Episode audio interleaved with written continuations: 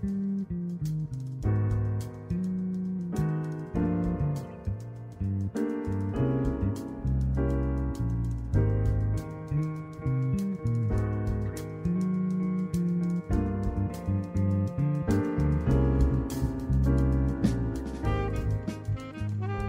迎收听百叶香，我是阿任。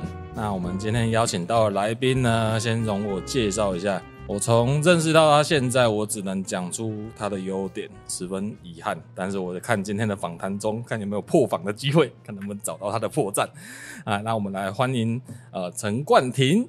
大家好，各位听众，大家好，我是冠廷。嗯，那我们冠廷其实因为有很多的头衔呐，那我觉得今天就是也不用特地。一个一个说明，我们就今天，呃，冠廷本身现在也是在从事这个政治的这个工作，哦，那当然就是政治会有分立场，那我们今天其实也没有要谈很政治的东西，我们只要想要往工作面的方向来了解，哦，那所以呢，一开始我们先要探讨的，嗯、呃，是工作的部分。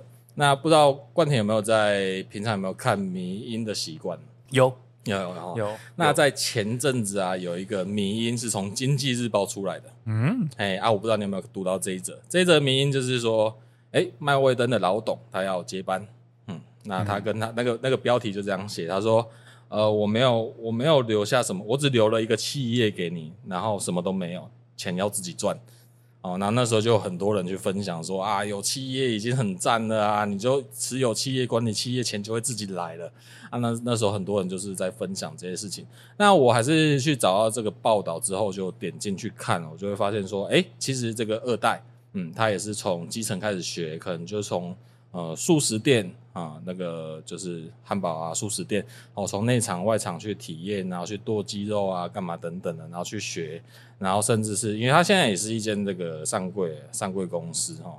那当然了，这个标题怎么写是见仁见智。然后他其实这个这一则新闻给我的讯息是，其实是二代接班的议题。嗯哼嗯，那现在二代接班，其实我也有一点经验哦。有也会经历过啦，那就是要跟不要的问题嘛。因为现在很多的，比如说是不管是有名的企业，那他想要培训下一代，通常会有两种方式，一种是很刻意的，就是刻意是刻呃有目的性的栽培哦，让自己的小孩未来可以当成接班人。那通常现况年轻人，嗯，很多我知道的二代，基本上都不想接。啊、然后不想要传承所谓的家业啊，因为其实要接，所以也就是为什么有很多哦专业经理人需要来来进来的原因嘛。哦，因为自己小孩不接，呃，不然要么不做，不然给经专业经理人做。那嗯，关田在某种程度上来讲，你也算是嗯，好像看起来也很像是二代接班。想要跟你聊聊，就是嗯，怎么面对这件事情，怎么沟通。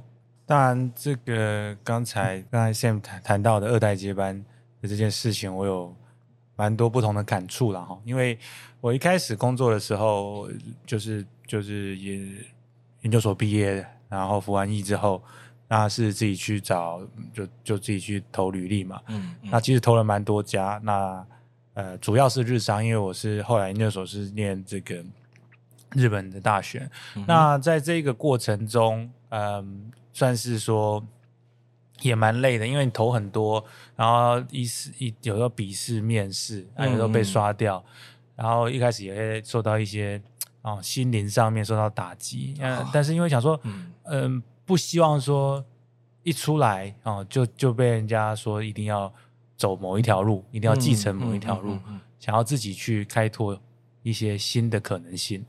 所以就是自己去找工作，这样做，在两个日本的呃企业待过，然后嗯、呃，想经历一些不同的人生嘛。因为所以其实你说二代接班，二代接班最大的一个可能会被讲，就是你第一个你会跟第一代的去做比较，没错。那如果你做得好，啊，那是因为啊，就是你们家有刻意培养；你做的不好，就是你就是。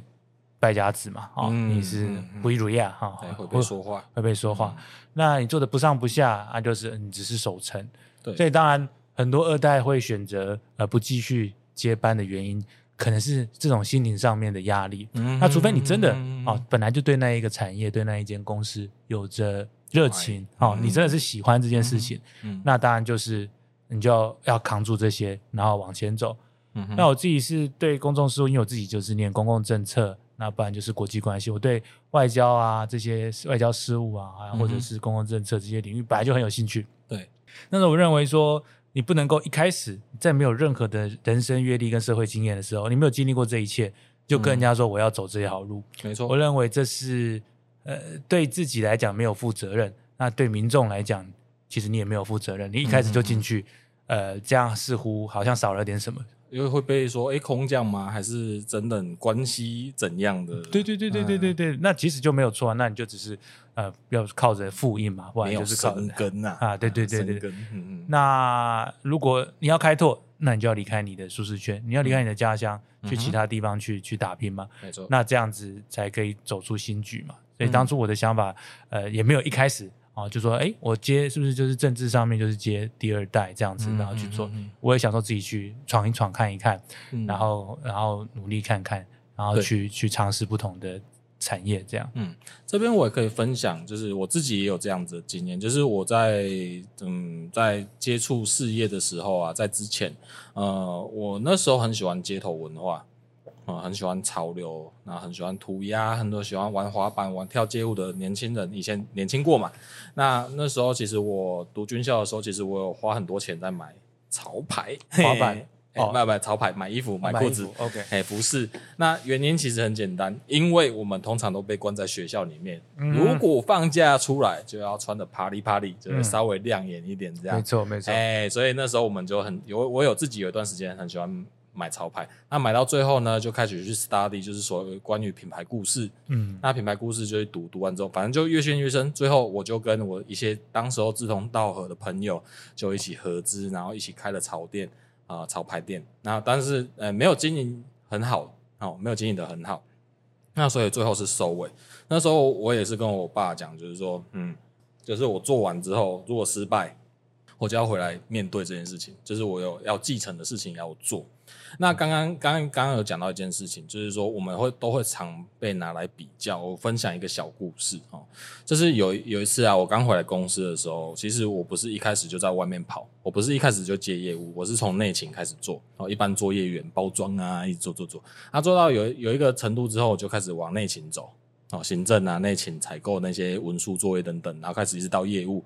那有一天，我爸就拖了一个客人来，就说：“啊，这玩意哦，那也你有什么带机动锤？有什么事都找他哦啊哦，然后我就跟他接洽一下，然后就是当天承诺说：，哎，那好，我晚点给你报价单啊，等等之类的。哦啊，因为我因为工作那时候刚来学习，所以很忙不过来，啊，也只有我一个人弄。”然后就比较晚给他，然后他就非常生气，打电话马马上打来催，他说啊，你的报价单呢？不是说好八点要给我吗？晚上八点给我，你为什么都没有给我？然后说跟他抱歉，然后赶快又赶赶给他，这样赶给他，他说你的价格怎么这样报啊？你这样很不老实诶、你拿你这样那我让这行李求你叫不老实的啊？你你怎么跟你爸差这么多？我整个大爆炸，我觉得你在讲什么？我连怎么我连怎么学习当还还没学嘞，就是还没学好，然后就被你这样讲，然后我就觉得呃，什么叫不老实上这一段我实在没有办法接受，然后我实在是这段影响我很很深，那我就回去呃，我就跑去，我也是先安抚他当下情绪，我说好好，我会我会再改进，但是他一直火上加油。就是他就是不断的不断的就是拿来比较啊，然后你这哦，就是一直批评我，然后我就后来我就有点生气，然后后来其实当时因为也刚刚学，所以我就觉得啊，我实在是没办法跟你沟通，不然你明天来找我爸好，不然你就找我爸沟通就好了。那你刚刚买就好，你不然来找我，烦死了这样。所以我然后我这样跟他讲完之后，我就我也去跟我爸讲，就说那有这个状况发生。哦，那再来看说，哎，这件事情到底要怎么收尾呢？哦，那当然，这件事情其实到最后就是，嗯，不了了之，就是说，OK，好像没有双方没有得到共识，那这件事情也就没有再继续了。但是我因为这件事情，我深刻的体会到，你是不管一代、二代接班，在初期，甚至有一段时间是一定会拿出来做比较，然后甚至是啊、呃，这个比较或者。有更另外一个层面的怎么讲，就是，哎，会有会有一种比较差异，然后会觉得好像没有培育好的感觉，哦，这时候就是让我觉得非常的痛苦。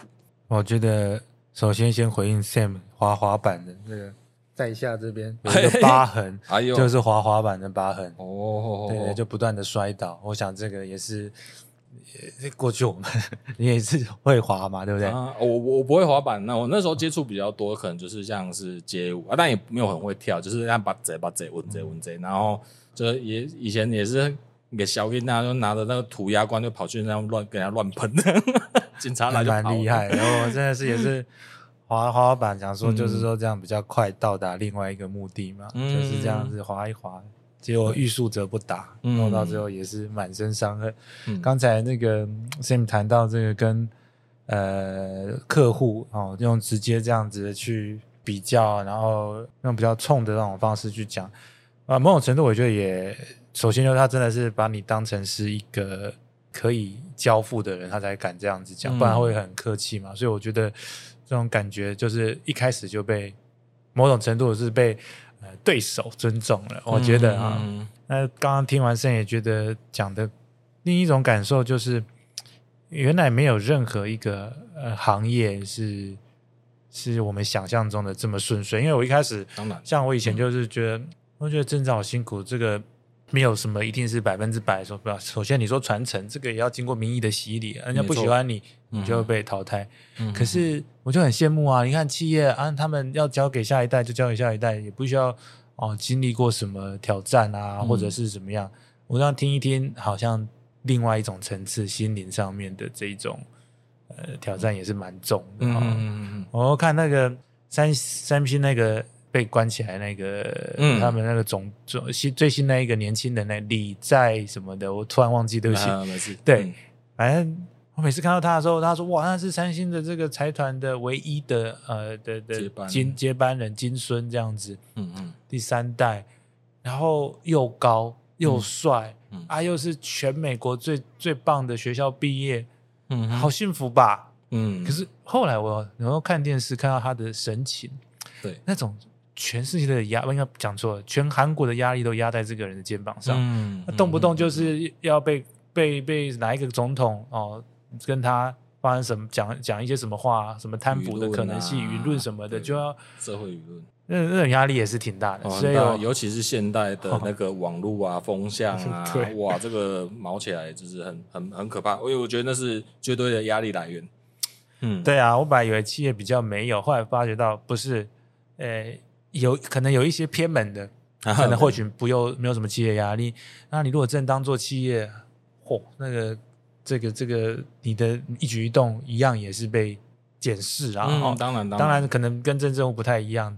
你们的产品就是要特别跟食品相关的，那一定是要受到好大的监督，那是很辛苦的，每天都怕呃有什么样的问题嘛。嗯、那所以，我今天虽然说是来接受 Sam 的这个呃采访，可是某种程度。啊！我的心灵得到了洗涤 了，谢谢你。还有什么相 相对比较下的救赎？这样，但是我我认为是这样。我相信各行各业，不管你是呃，不管是创业，不管是接班，其实都有自己的课题。像刚刚提的案的案子也一样，其实每个人都有自己的痛点，只是说这些痛点自己怎么去克服，那是会有。我觉得有些人是这样子，他的。负面是会抛出来让大家知道，而、啊、有一些人不会，会自己去处理。哦，对对，那每个人就依依照个性的不同，所以会有一些不一样的处理方法。那我倒觉得那是呃呃见仁见智。那怎么去排解这些事情？那所以我现在刚刚也聊到这这一段啊，那我们来聊聊，就是说呃刚刚就是在呃走政治之前的日商公司那。这个公司，因为呃那时候的公司性质跟你的工作性质大概是怎么样子？有分享？那个时候我第一份工作是日商，是叫这个野村总和研究所。那它可能就是呃比较偏研究啊、哦、分析，然后写写报告。这个工作当然就是比较坐办公室。那、对我来讲是压力非常大，因为你就是要赶快想绞尽脑汁写出好的提案，写出好的报告。呃，那一段的生活。那时候是面对那个通路比较多，还是面对内部的老板那边比较多？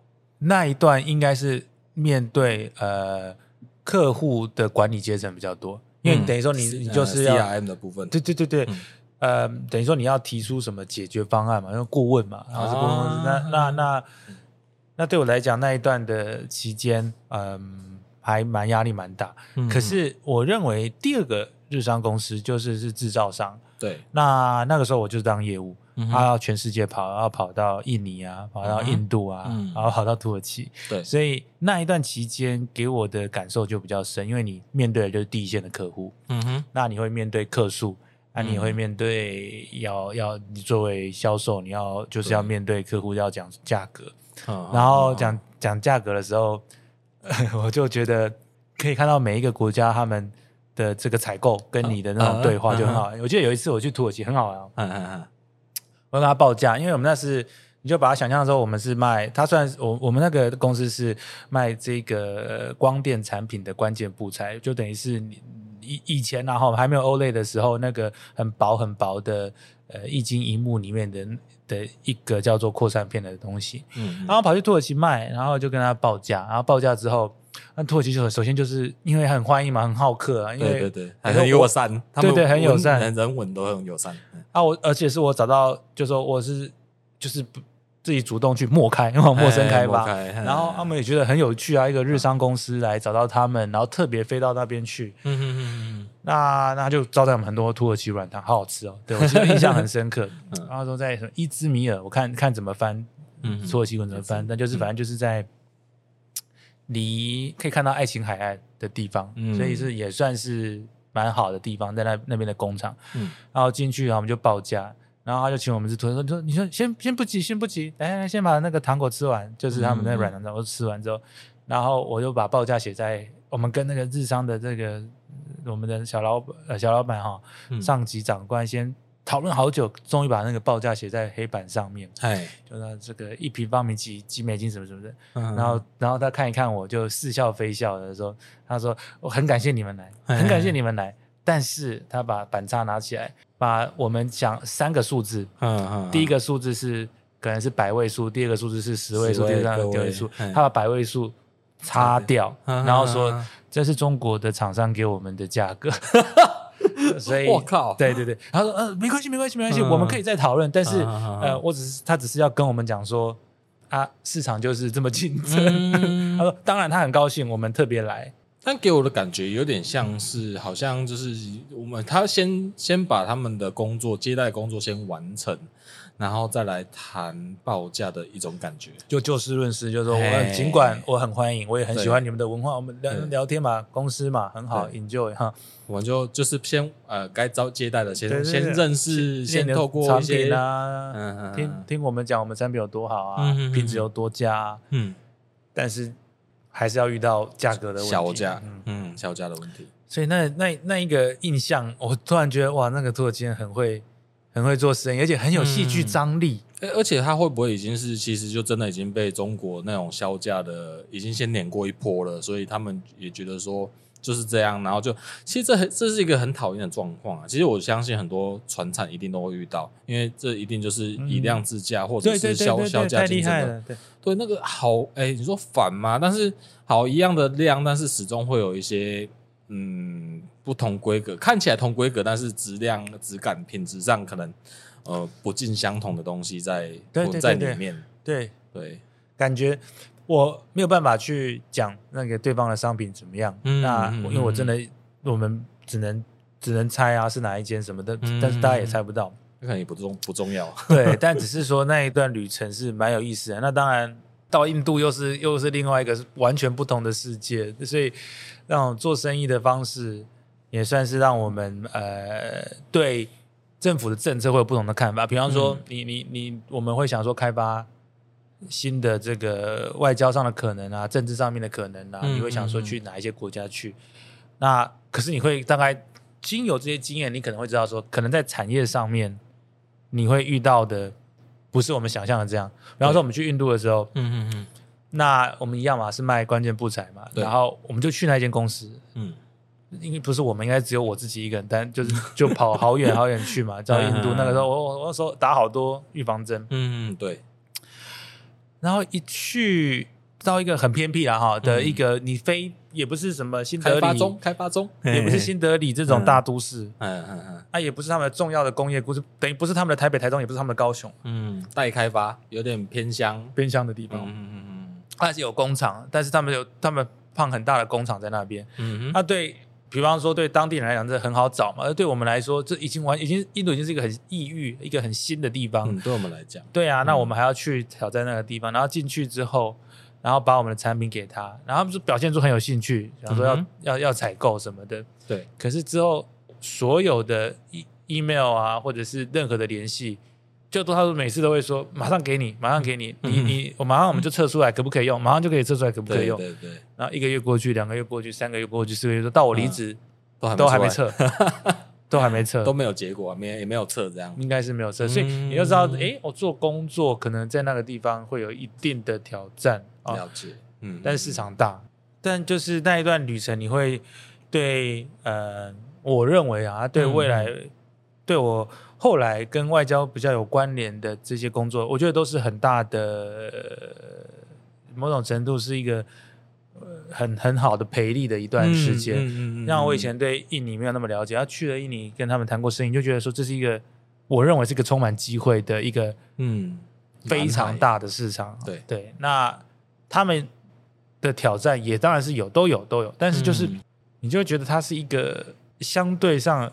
哦，有有纪律，然后还有潜力，因为有些地方可能我们还有办法去拓展我们的市场。嗯、那这种印象可能很难一言两语就讲完，但是它就是未来会成为你呃不同的助力。嗯。那然后我觉得这这这那两个日商的工作的这个呃经验也蛮蛮好的，而且好处是就是就是那个时间点没有人会管。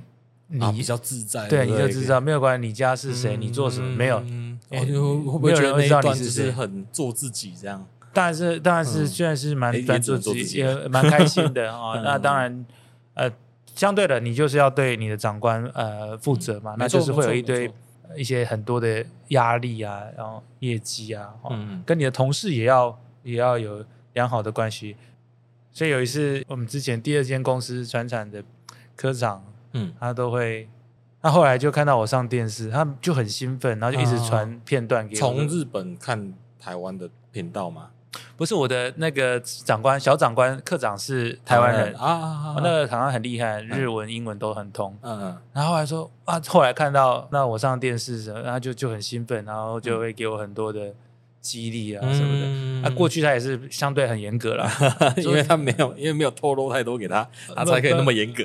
嗯，相对严格但是好玩的长官嘛，大家都是这样，所以这一段人生我是觉得蛮蛮有意思的，嗯，压力很大。嗯，我我觉得是这个样子，就是从刚刚的这段经历啊，就是日商公司它呃从事的工作是业务项，其实我其实非常敬佩业务这个工作，因为业务啊，其实要承担的工作比想象中的多。第一个是推广产品，第二个就是接客诉，但其实。客诉啊，像我觉得应该学习最多的就是客诉，因为一客诉一回来之后，你就开始要跟不同部门开始沟通，哦，不管是研发的问题，还是品管的问题，还是产线的问题，然后就开始去抓问题，然后找对的部门来沟通。然后其实我觉得业务就是一个要同时对内，又要同时对外，啊，又要对长官啊，就是所以我是觉得业务的面向是涵盖的部分其实很广。呃，也就是我觉得透过业务的训练之外，其实可以成长很多。我觉得当然也跟现在的这个，嗯，可能政治的工作也很相似吧。因为毕竟，呃，业务就是通时常要人跟人的沟通，只是把这样子的工作性质当做是可能未来会需要对于人民民众之间的对话沟通，或者是自己诶、政党内部的沟通。我相信这也是一个很重要的技能跟历练经验。那接下来。哦，接下来我们想要聊聊哦，那 OK，那就是说，嗯，好，那毕竟那一段时间这么做自己，然后觉得很开心，那是不是因为诶呃家里就跟你讲说，诶你可能要回来接个工作咯，会是一个什么样子的起心动念，或者是怎么契机，那决定说好，那就结束日商的工作，那准备回来台湾来做政治这个工作，应该是说公众事务的领域嘛，嗯、那就是在。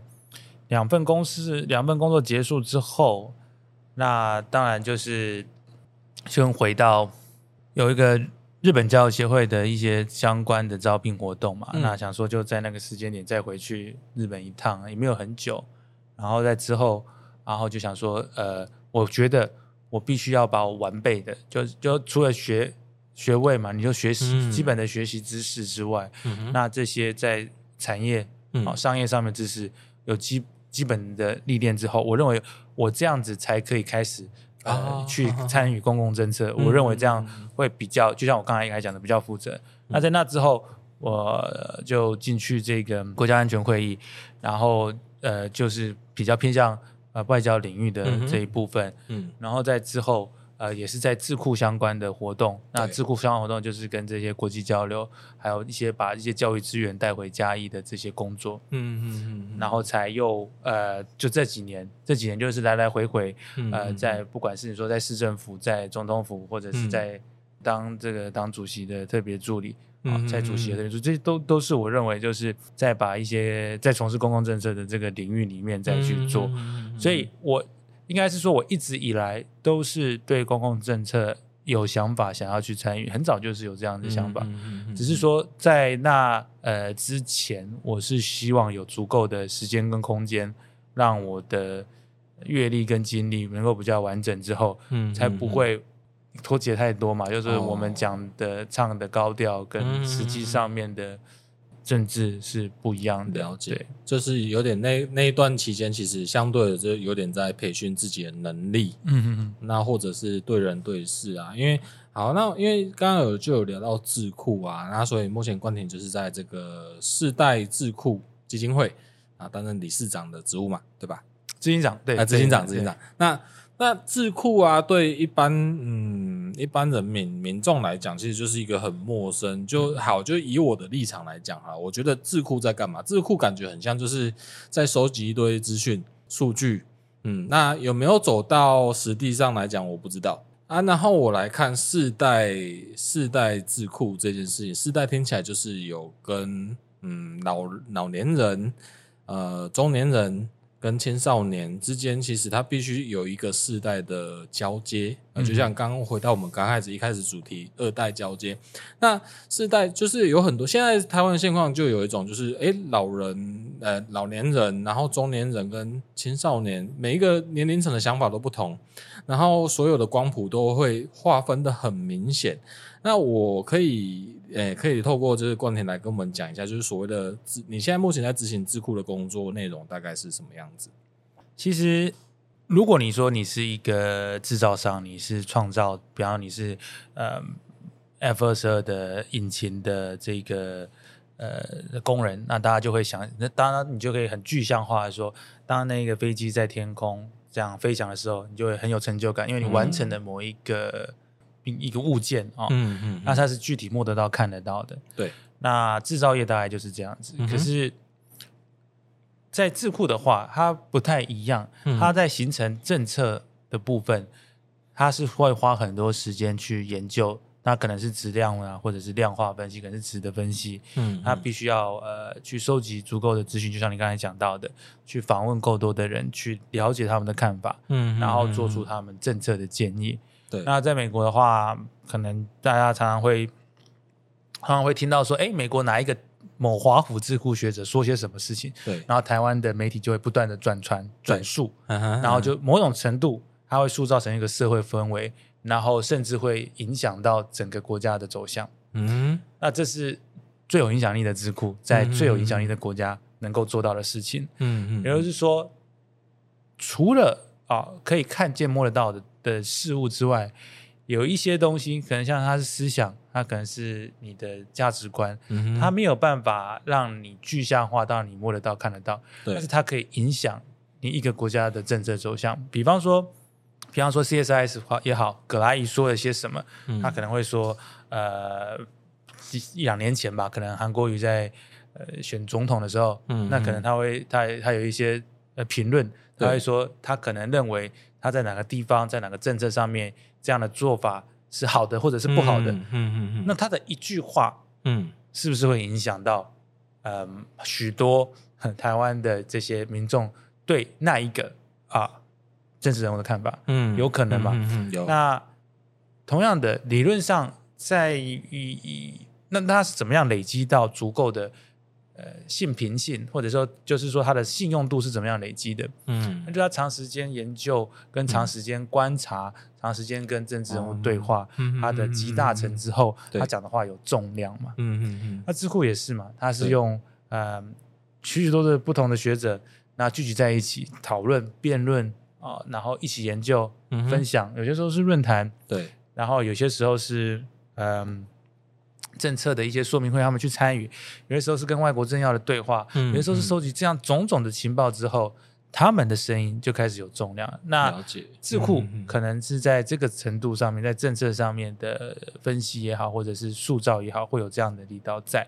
嗯、但是台湾，比方说台湾世代基金会，嗯、它你可以说它是智库，因为我们确实有呃一些国外来自外国的学者跟我们合作，然后产出一些一些文章，有些时候是刊登刊登在。呃，外交官杂志或者是一些比较具备盛名的平台，那当然就会有些人会呃看到，然后它就会产生出影响力。嗯，但是除此之外，作为一个基金会，它本身它也不是只有，你知道智库在英文是 think tank 嘛，就是你可以把它想象是思想的水库。嗯、OK，、嗯、但是对我们来讲不太一样，就是我们同样也是一个基金会，我们也可以做其他的事情。对，我们可以做国际交流，嗯、我们可以做。呃，这个双语教育，我们可以把一些乡土教育推展在我们的地方。对，所以这就是台湾呃的众多基金会里面，嗯、它比较特别的一个部分。它同时、嗯、呃有很大，因为它是人民团体，它可以是人民团体，它可以是就是呃公益团体，它都可以。嗯、那比方说小英啊、青平台啊、小英小英基金会啊，然后青平台啊，还是这个呃愿景什么，他们都可以有各种不同的角色去做。服务人群的这一个呃呃做法，嗯、那像我们的话，除了比较比较硬一点的，刚才我们讲到的每一句话就是政策的塑造，嗯，然后希望把台湾的声音被世界听到，对，然后去投稿到世界知名的期刊之外，这个比较硬，那还有比较软的，嗯嗯，软的就是说，那我们跟一些美国的院校合作啊，把这些呃这些同学这些研究员，除了他在研究之外，嗯，他也能够分享他们自己国家的文化教育，我把他带到嘉义。让，然后跟竹崎高中、跟永庆高中、跟义族国中这些同学们跟他们聊天，对他们或者说对我，我记得很清楚。我我我在协同念书嘛，嗯嗯嗯，那上了很多英文课嘛，每天都大家都要上英文课，对。但基本上我已经忘记哪一堂课做什么事情，大家所有东西会浓缩成一两点记忆而已。嗯，但我完全永远不会忘记，有一天这个我们的姐妹校也。来自美国的一个姐妹校的几个，那时候算是哥哥姐姐嘛，哈，因为他们是大学，我们是高中，来过来分享他们的这些一些趣事吧，就是他们在美国的的的文化怎么跟我们不一样，嗯嗯、我们就很新奇啊，这些哦，美国的大学的来到我们嘉义啊，来到协同，然后他们跟我们分享一些事物。那一天我记得，嗯哼，那这又比我们刚刚讲的，你研究哪什么政策，你可能来，啊、你好厉害哦，你的文章被刊登在哪一个很知名的平台。之外，能够影响到下一代，或者是下下一代，嗯嗯嗯，可能会燃起他们那种想要去探索的种子。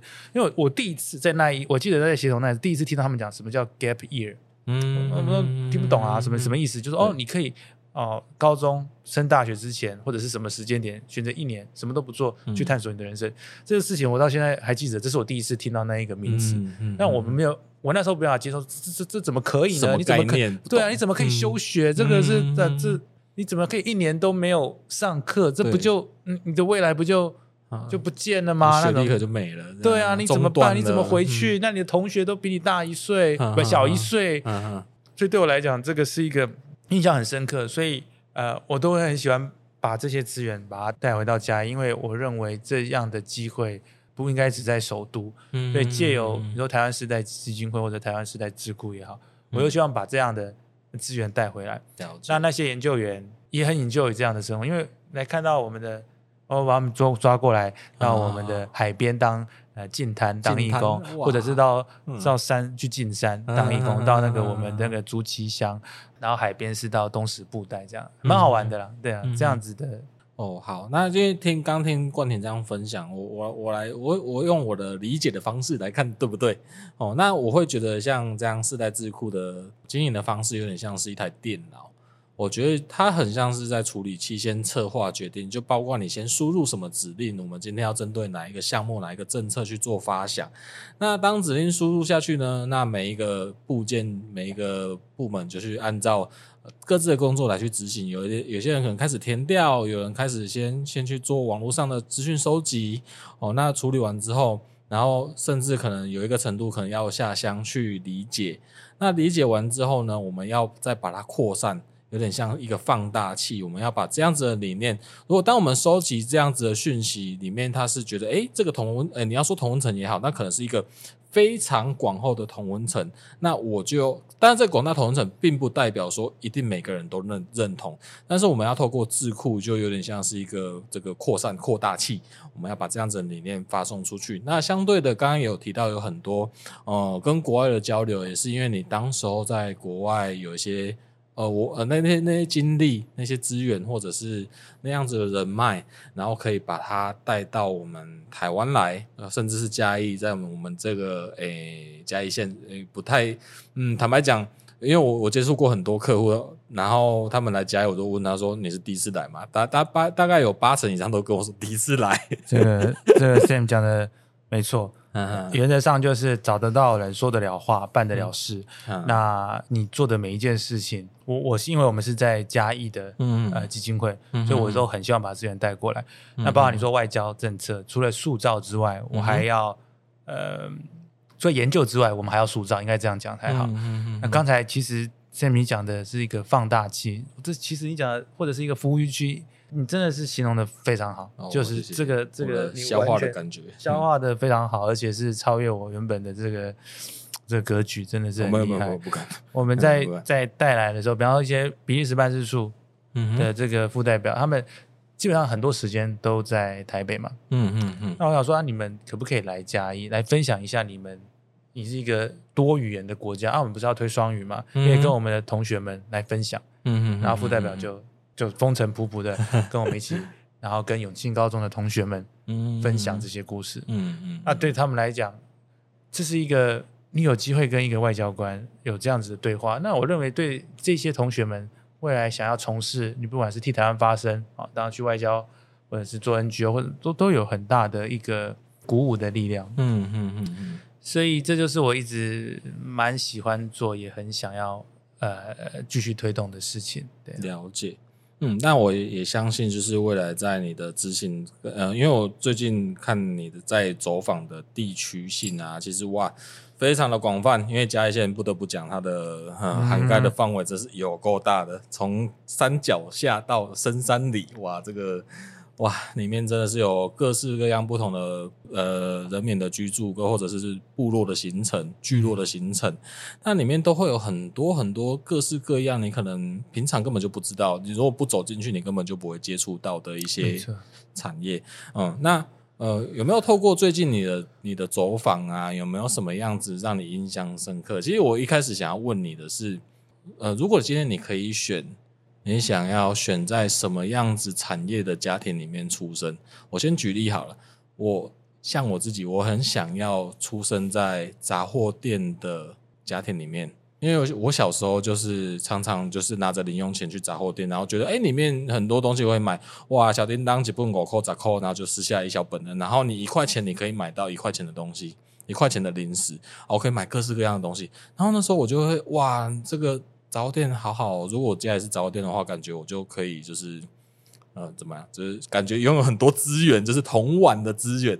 所以在我小时候，我就会很羡慕。当然现在不一样啊，现在我可能搞不好我会想要，诶、欸，希望家里是海产店嘛，不知道，可能可以 变成吃热炒、喝啤酒，不知道。对，所以其实我我的问题的缘由就是透过这些走访啊，诶、欸，你有没有想说，诶、欸，其实我很想要在这样子的家庭里面去成长，有吗？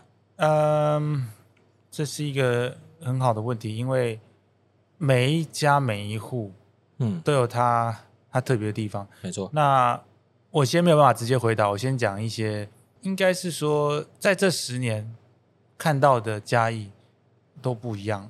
我记得我两千我在大学的时候，那时候刚好跟社会局的呃伙伴，就是一起做教育相关的，就是协助。弱势家庭，嗯哼，嗯哼，我记得是在太保，一个在太保，嗯、另外一个也是在海区。嗯，那在那些家庭的话，你会看到基本上是一个、呃、通常就要么是单亲家庭，嗯，要么就是有很高龄的祖父母在带。那我们去教导，就是协助帮小朋友的时候。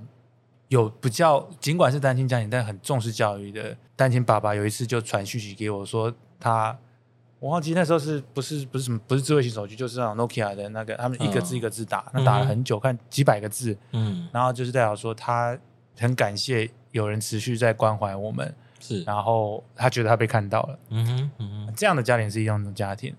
那在你说刚刚看我们走了不同的据点嘛，那我们从。嗯我自己估计，在至少在这半年，大概至少进入过四五百个不同的据点，那可能是进去的家门户，大概六七百户都有可能哈，嗯嗯嗯、一个一个走进去，嗯、看他们呃每一个不同的摆设、不同的装潢。对，我会说，我们没有办法像哦奇异博士，然后能够在 多元的宇宙上面，嗯，或者是这个杨紫琼演的那一个《妈的多元宇宙》那个哈，嗯。但是你会，你当然会想，就是你今天让我想到说，你会想象说，如果你在那个地方生活，那你的人生会是怎么样？嗯、会不会让你不由自主去思考？对。可是，可是我们没有办法这么做。所以，所以我也就像今天一开始节目的时候，你谈到你自己遇到的这些啊挑战跟问题。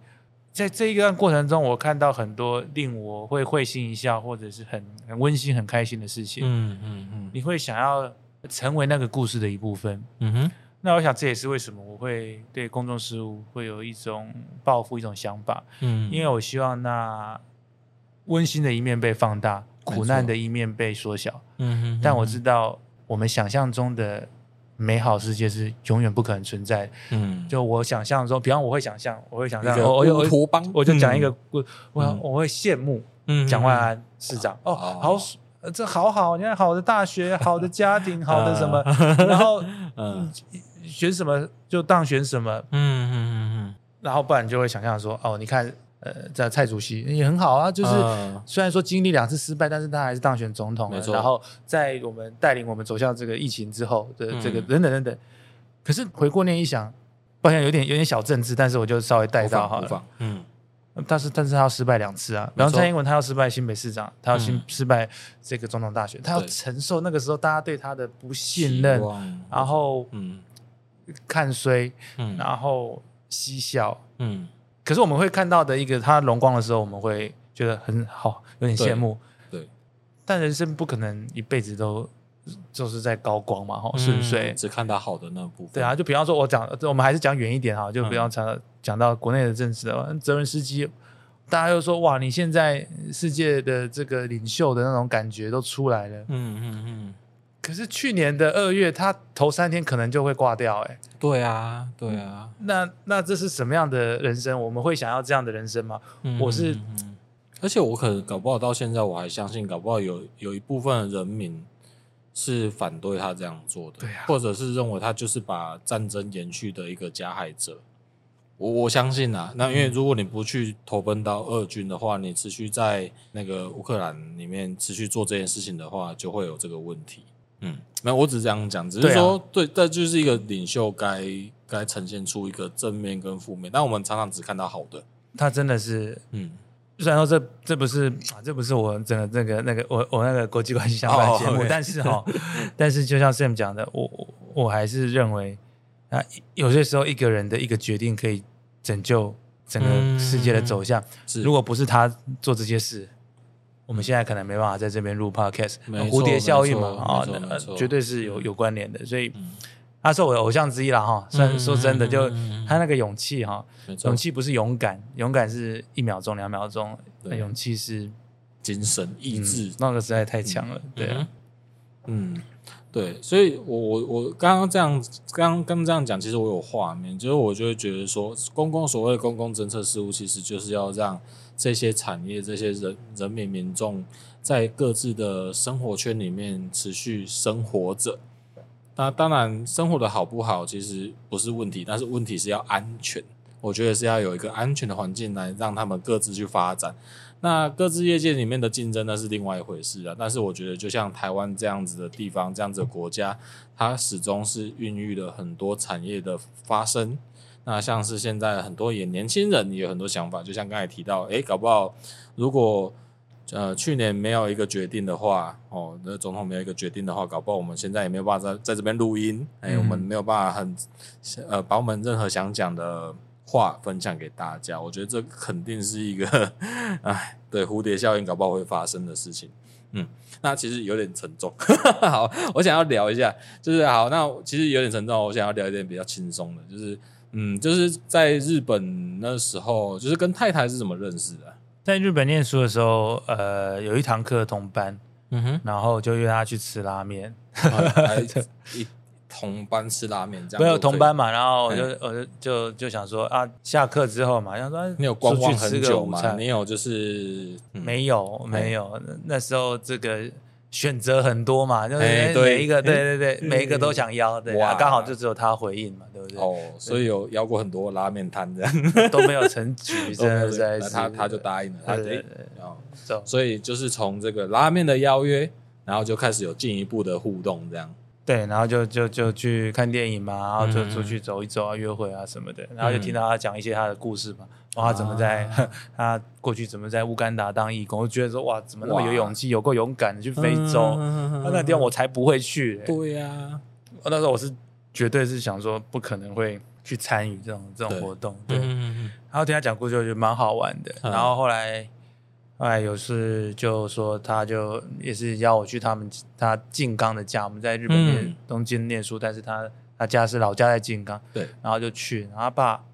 就跟他们是算是啊相见恨晚啊，但是就是就聊很多这个台湾跟日本的故事。然后方便方便透露他们家庭的的事业？没问题，没问题，就是校长，小学的校，小学小学小全家都是，要么是幼稚园的老师，要么就是小学的校长，要么就是对，然后蛮好玩的一个经验。嗯，啊，我最觉得最好玩的是，我认为他的妈妈不是。他呃，他的他的祖母啊，嗯嗯嗯是前年才三三年哎三四年前去世，对嗯对。嗯嗯那在他去世之前，我特别就问他一些二次大战的事情嘛，嗯、不然我觉得那个会会被遗忘掉。有点沉重，有点沉重。不不不，这个不会沉重，因为因为我就想把历史记录下来。嗯嗯嗯他一百，因因为他是九十八九十九岁去世，然后他就讲说，哦，那个时候美军哦炸的时候，嗯，他要。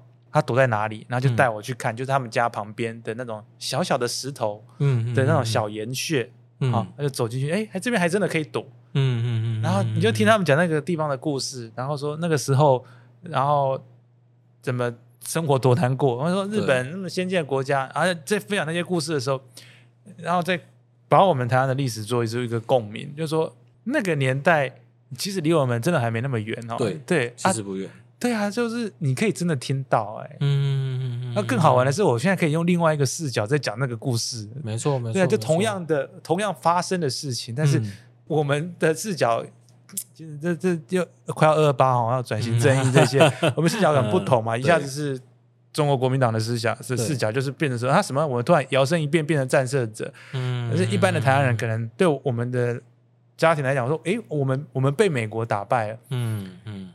那所以说，我们的看法跟日本的看法理论上是一致的，没错。可是我们小时候，至少我我小学的时候、中学的时候受到教育又不一样，跟我们新的一代教育又不一样。嗯、所以那种不同的历史把它交织起来，那个故事是蛮好玩的。我很喜欢跟他的阿嬷稍微聊天，而且我觉得这样有点在收集拼图的感觉。嗯哼，就是我我觉得今天从他阿嬷的的故事里面，我可以得到什么？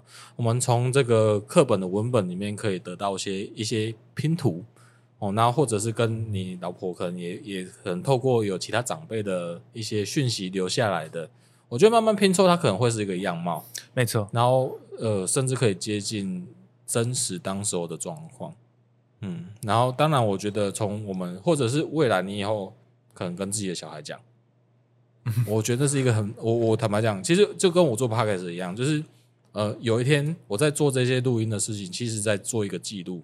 那没错，对，然后我我我当然我有一天我可能会约我爸。那其实呃，当然我有自己小孩，我很希望就是呃，像我自己，我也不知道我自己阿公长什么样子，哎，没看过他，我就没有印象的时候他就过世了。哦，是啊、哦。那我觉得，如果今天有个声音留下来，是你爸跟你阿公在对话 right. 那这这样子的声音留给他们的时候，我觉得可以让他们去知道，哎，自己阿公是什么样子的声音的人，就算没有影像，但是他知道讲话的语调是什么，其实是，哎，给后代是一个很饱和的想象力。把每一次虽然说这样讲有点哈、哦、沉重，但是把每一次的会面都当做是最后一次的会面。嗯、为什么这样讲？因为我把那一次跟他阿妈的对话，把它全部录起来。嗯哼，那一次就真的是最后一次啊。所以他啊，他每次讲到这个，他会谢谢我了。他就说他们家就觉得说理所当然了、啊。那、嗯、阿妈就是可以活到一百二吧？他们他们。嗯因为就是就是觉得他一定会很长，他事实上也很长寿嘛，嗯、就是就是就是八九十九才去世，嗯嗯嗯，那刚好那一次就是最后一次，所以、啊、所以这个，所以我认为就是有收集到，就是哎，你要叫他的阿嬷叫什么？就是阿祖阿祖吗？就是所以我觉得有从那个阿祖身上收集到一些，我觉得那个叫做讯息的拼图，嗯、我觉得那是很珍贵的，因为。嗯，不管怎么样，未来你有可能会传承给你的小孩，没错。那你当然也会希望你的小孩再把它传承给小孩的小孩、孙子，嗯，嗯，就是让大家一直去见证这件事情。那每一种每一个不同的世代，就会有对这件事情不同的解读。那不管怎么样，我觉得我们的工作其实就是把讯息给传达下去。没错，嗯，但是又有点沉重。但是说，我这个我我想要问的，其实当然这个刚刚有聊聊到，就是阿宙的这个讯息，我觉得很棒。那你们在约会，那你们在约会的过程中有没有，嗯，你有没有跟他透露你的状况，就是在台湾的家庭啊等等的？应该是说就这样的交往，后来。后来也是要把他带回家嘛，他就知道说我们是大概是跟政治比较有关。嗯嗯嗯。那大概他有没有排斥啊？就是诶，就是有。哎呀，婚前怎么都怎么样都蛮 OK，婚后才会开始有一些问题，对不对？对，因为我原本想问说，哎，他会不会比如说你把他带带回来台湾，然后他可能了解一下，就会觉得说，哦，这靠找来本万博后旁哦，要不要再？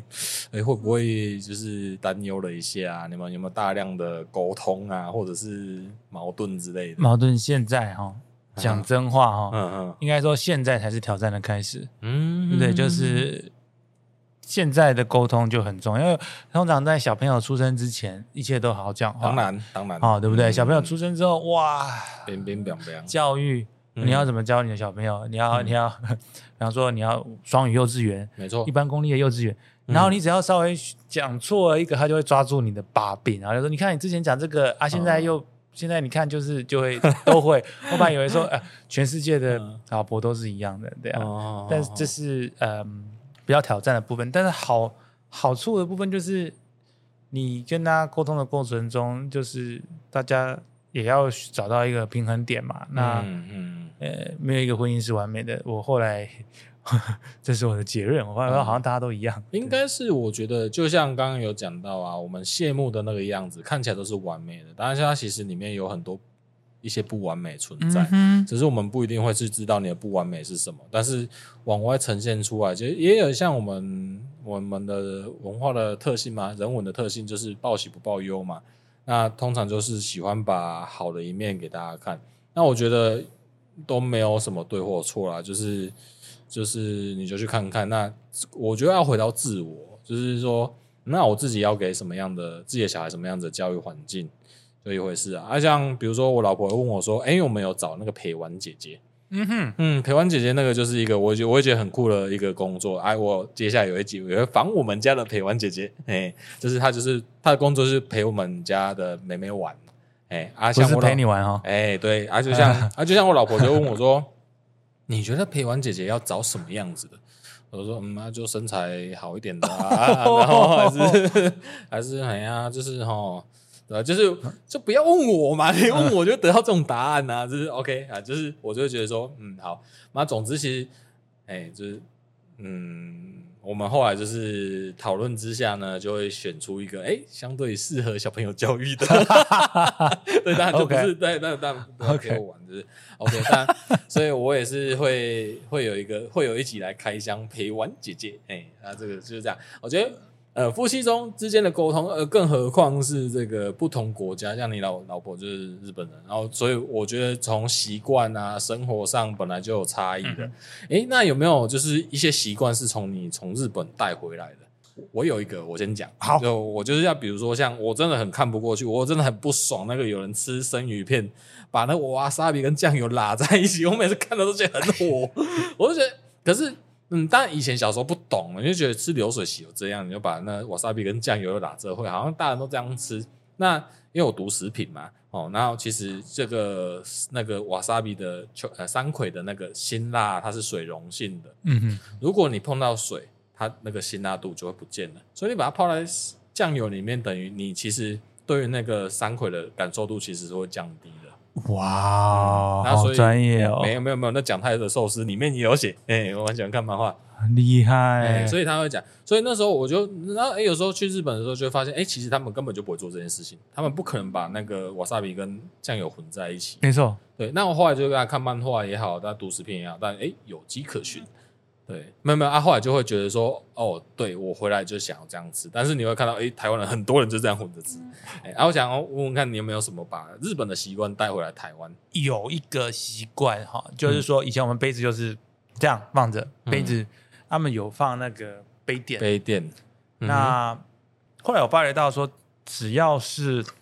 比较讲究的台湾餐厅，现在开始都会有这样子的做法。嗯哼，哼，好，就是水杯一定要有杯垫，然后马克杯也要有杯垫。这些，诶，马克杯有没有？我不知道，就是反正基本上都会有有杯垫这件事情。那后来我也开始偶尔会看到喜欢的杯垫，会把它买下来。啊、然后对，那、嗯、那这是一个，我觉得是从那边带回来的习惯，就觉得桌上就比较湿湿的这样。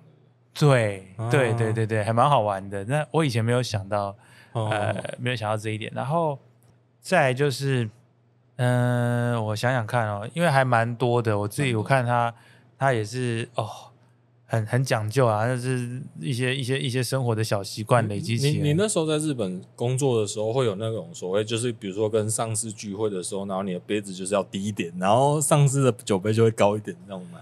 哎，那个哦，还是那好像是韩国人比较，哦，那是韩国人，我不知道日本人会不会这样。就是我们，我我自己就没有走到那一步啊，就没有到。哦名片会，名片就高低这样吗？名片会稍微要低一点，啊、对。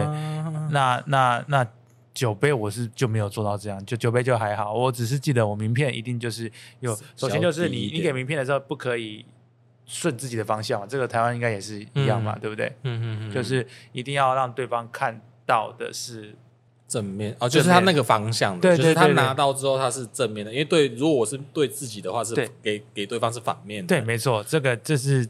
这也是另外一点，哦，台湾也是啊，的确。然后一定会有名片夹。以前我们就在公司在在工作之前，我可能就是就塞在口袋口袋啊，乱塞 乱塞啊，那但是还蛮不礼貌，那也是从里面学到，我觉得蛮好玩的。然后有细节，对。然后还有什么？我觉得我它带来有些奇奇怪怪的习惯，我一开始不太适应，但是后来觉得，哎呦，好像也让生活。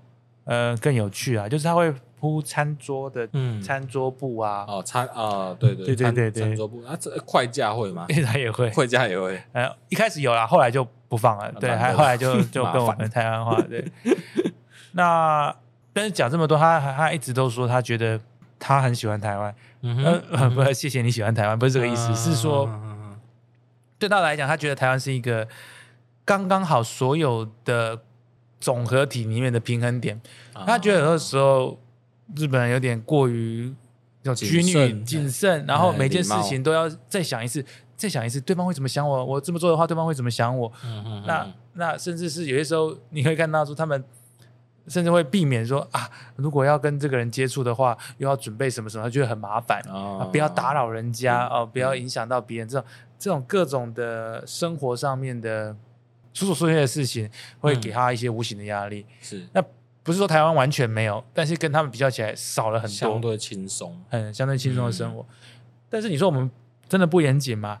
也还好，我觉得我们已经是 对，我们已经也到了已发达国家的这个部分。当然，我们常台湾人会自己自嘲嘛，说我们啊这个怎么样怎样，那个怎么样怎么样。嗯，可是走在世界。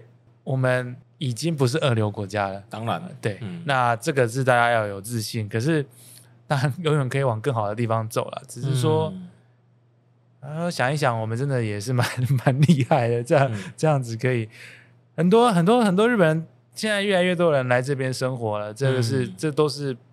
这至少我看到蛮多这样子的案例的，蛮好玩的。就像如果想象台湾，其实从一切一开始的开发中国家，像以前很常讲卡普修穷了的家哦，那种做生意啊，其实都很难想象。那那时候还有很多，就是像那种可能谈判的技巧，可能甚至是很豪迈、很随性。然后，嗯，嗯呃，那时候可能呃不拘不拘小节，没错。哎，然后一直到现在，我们慢慢的感觉学会呃有了。足够的条件之后，我们要梳妆打扮自己，然后把自己，呃，应该说是相对应的角色啦，就是那个层级，我们已经是开发中，已经接近开发完嘛，那它就是一个该有的样子。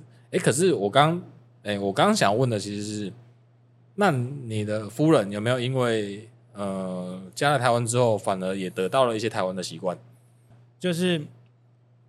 会比较直接啊，问问问题啊，什么都会直接切到核心，不会绕来绕去啊。哦，对，日本人的确感觉会前导的问句很多很多。然后一些像像他有一次很，他有一次看到我们开会，嗯，我跟我们的研究员在开会，就是非日本籍的嘛，有就台湾有美国这些，他就很震惊，他说：“嗯，你们怎么可以十五分钟开完？”啊，然后啊，他后来他有就偷听，然后听到他说。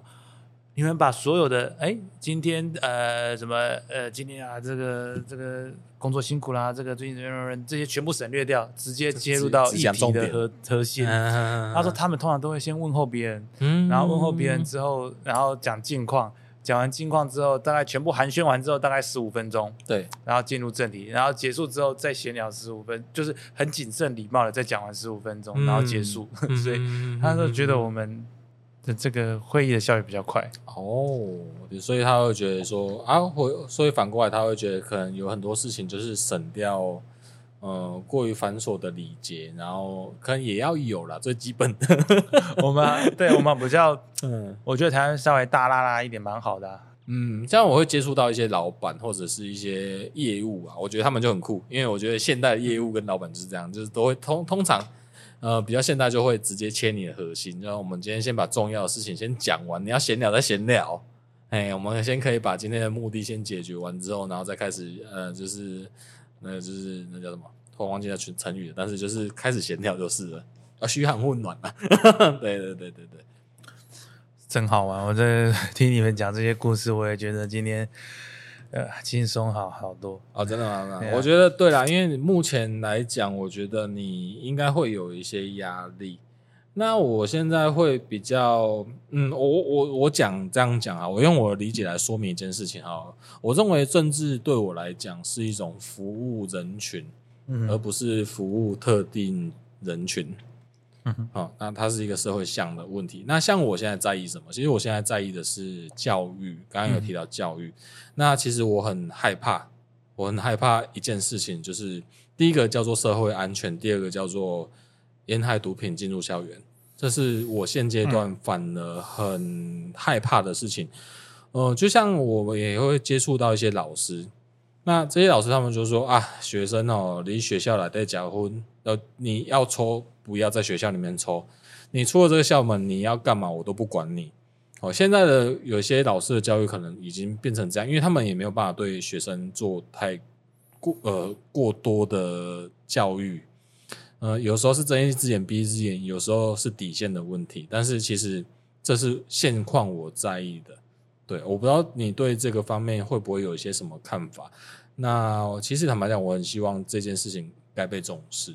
有沿海的部分，沿海毒品进进入校园，因为我觉得那个年龄层已经可能偏低，嗯，所以像是我觉得啊，比如说你十八岁，你可以决定你自己要做什么，那就 OK 啊。你在大学或者当然你大学不要也比较好，就是说，就是成年之后，人都可以，每一个人都可以决定自己要做什么事情。那爸爸妈的管教当然有限，如果他真的要这样做，你其实坦白讲也很难难很难管得住他啦。嗯、只是说。我们会希望就是把这件事情的年龄层再提高一点，就是不要让他们有机会那么早就接触到烟害、毒品或者是一些这些我觉得比较不好的地方。嗯、完全同意啊，特别呃，毒品就不用说了，那个绝对就是就违反刑法，嗯、那不管在哪一个年龄层都是不会被接受的。对，所以这个就是如果校园看到。我觉得这不是校园内、校园外，那就是一定要通报我们的情治系统、治安系统哈。嗯嗯嗯。那烟害的部分，当然有些国家，比如说纽西兰，好，这已经直接就是禁止他们的下一代抽烟。哦，对对对对对。啊，嗯，有一些喜欢烟草的人可能会有不同的看法，他会觉得，哎呀，他吸烟斗也是就像是什么咖啡啊什么一样的概念。对，其实我有有我刚戒烟呐。刚戒烟，哎，我的烟龄大概也是二十几年，二十几年，哎，那我就戒烟。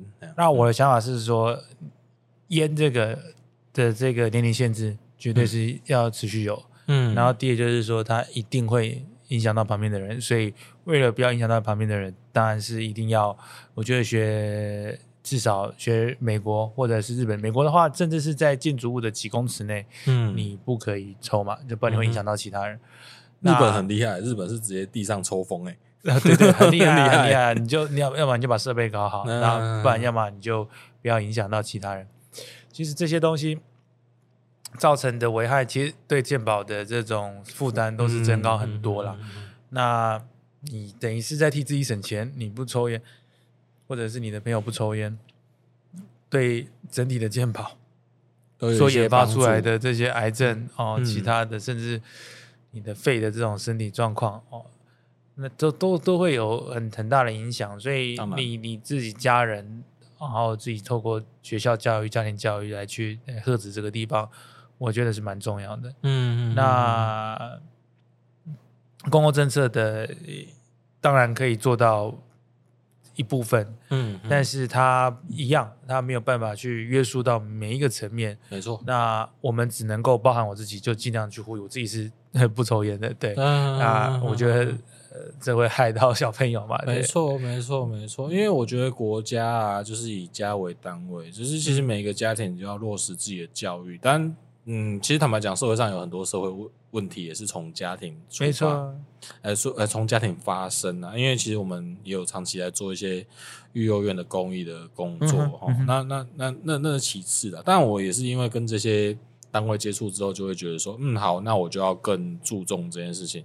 其实我会投入到幼儿园那个公益啊，就会觉得说，呃，在育幼院里面的孩子，就是因为呃，家庭社会家庭有些案件被纳管嘛，社会局的一些案件被纳管，然后爸爸妈妈可能吸毒、喝酒、酗酒，叭叭叭各种原因，或者是育幼院有一天门打开就发现一个提篮。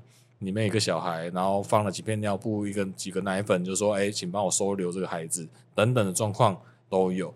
然后在那个环境里面，他们可能也会受到不对等的重视，呃，不对等的歧视。那甚至老师也是哦。然后就会让我觉得他们在里面变坏刚刚好而已，因为他们十八岁就会脱离这个纳管的机制。对，然后回到社会，就觉得他变坏还好，那所以我才会想说，哎，那我想要多带一点教育进来，没错，哦，对，像音乐啊、戏剧啊，就把他带到幼儿园里面的里面去，让他们多学一个，目的只有一个，我希望今天如果可以少一个小孩变坏就好了，这样，嗯嗯，这是我的想法。啊，这个想法，就光是有这样的关心，那他们一定，就像我今天稍微少提到说，每一个。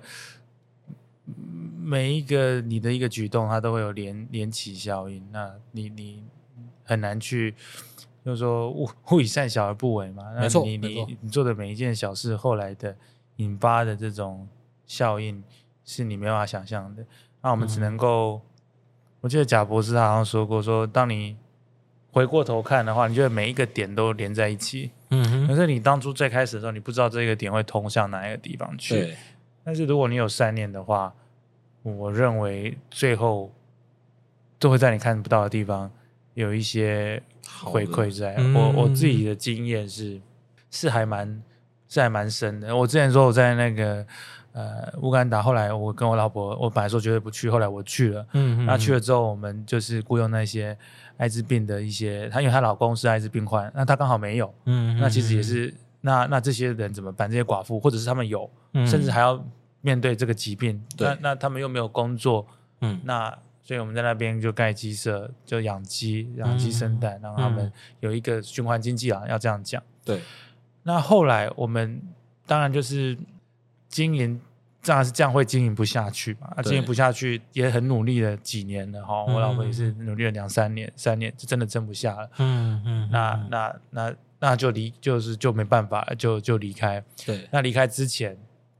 就把就无偿提供这些东西给他们那边的 NGO，嗯，结果十年过后，嗯、那个 NGO 还在，对，那个机制还在，那太好了，都还在，嗯、对，所以我不知道能够帮到多少人，但是他也不知道可以帮到多少人，嗯、我们也没有在算，嗯，但我只知道他还在，那就表示这个机制有在运作下去，而且当时候的行为没有浪费掉，对、啊，而且是有意义的，有意义的、啊，对啊，嗯、所以。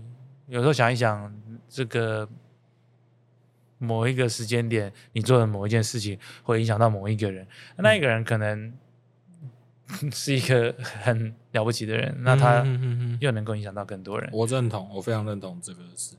OK，好，那我们聊到这边，我们节目到最后呢，尾声会有一个机制，嗯，有一个机制就是要我们要让来宾来选择，说呢，你要 complain 一件事情，还是你要。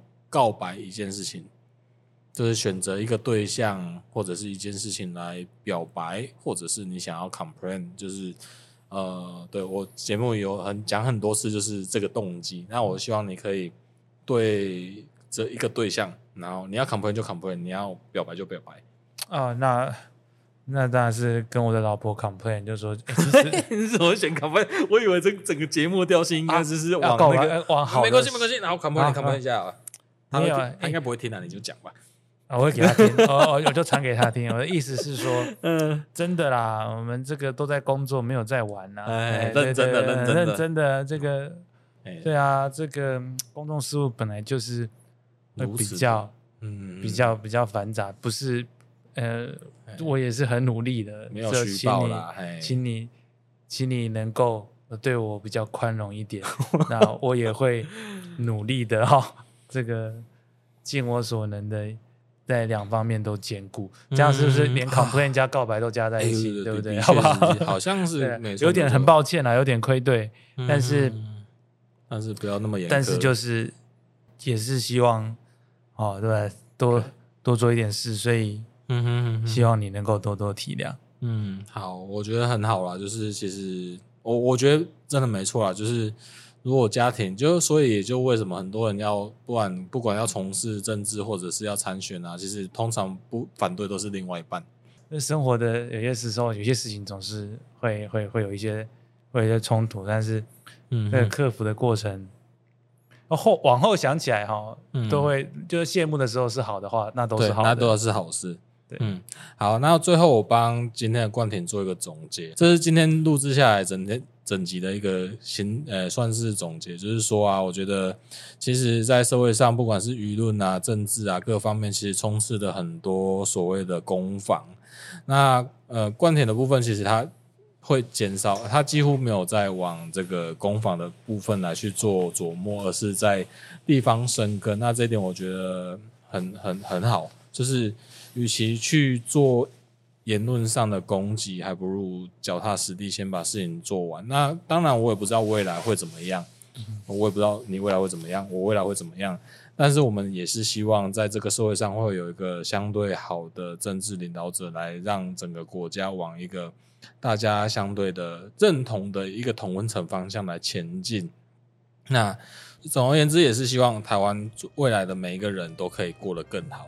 嗯，那今天节目就到这边喽。谢谢主持人，谢谢，拜拜，拜拜。